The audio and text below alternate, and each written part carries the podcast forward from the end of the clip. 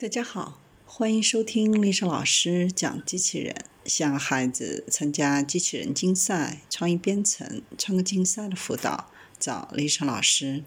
欢迎添加微信号幺五三五三五九二零六八，或搜索钉钉群三幺五三二八四三。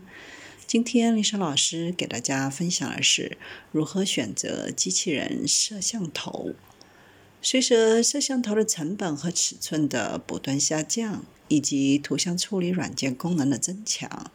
机器人系统在视觉应用当中大量的出现。我们怎么选择机器人合适的摄像头呢？二 D 成像，二 D 成像的摄像头有两种，即电荷耦合器件 （CCD） 以及互补金属氧化物半导体 （CMOS）。相比 CMOS 摄像头，CCD 摄像头的分辨率更高，噪音更低，价格也更高，能效相对来说比较低。二 D 摄像头在不断的创新，也在不断的增加新的功能。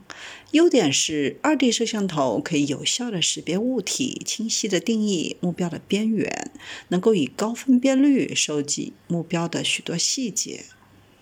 缺点是对环境的光照条件比较敏感，会将镜像图像识别为第二个物体，而不是图像。二 D 相机的图像捕获过程比较慢，需要摄像头和物体相对来说要静止比较好。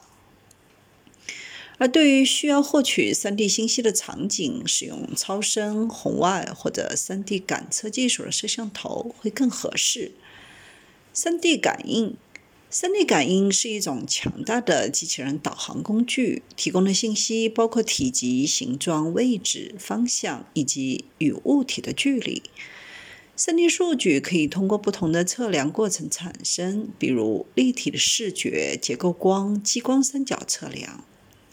立体视觉采用三角测量原理。使用来自一个位置的多个二 D 摄像头的图像，或来自不同位置的单个摄像头的图像来计算深度。结构光适合测量物体的三 D 形状，使用投影光模式和二 D 摄像头系统来进行测量。通过分析观察得到的条纹图案，收集有关物体深度的信息。激光三角测量使用二 D 摄像头和激光，激光投射到目标区域，二 D 摄像头捕获反射的激光束，根据多张照片上激光束弯曲程度，就可以计算出物体的轮廓。但这种方法相对比较慢，而且只能用于静止图像，这意味着必须中断某些进程才能够进行数据的收集。优点呢是，3D 感测技术在近距离测量物体时具有很高的精确度，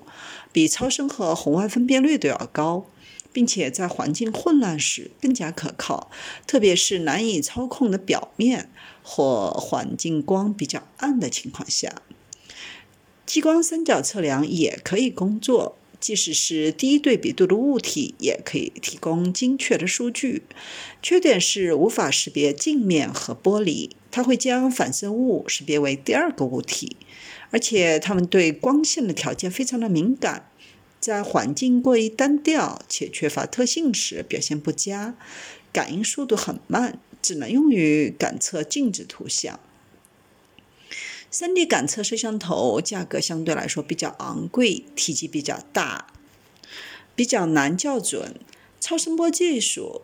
超声摄像头也称为声纳摄像头，通过测量声波的发射和接收之间的时间差，来测量摄像头和物体之间的距离，检测到附近的其他超声传感器或者带有超声传感器的机器人或系统。优点是，相比其他类型的传感器，超声摄像头感测范围长、更宽，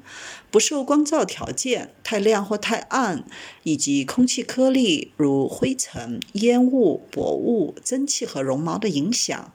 同时也不受对象的颜色、透明度、反射特性和表面纹理的阻碍，非常适合测量液体高度和距离。检测物体的时候，可以避免在陆地或水下发生碰撞。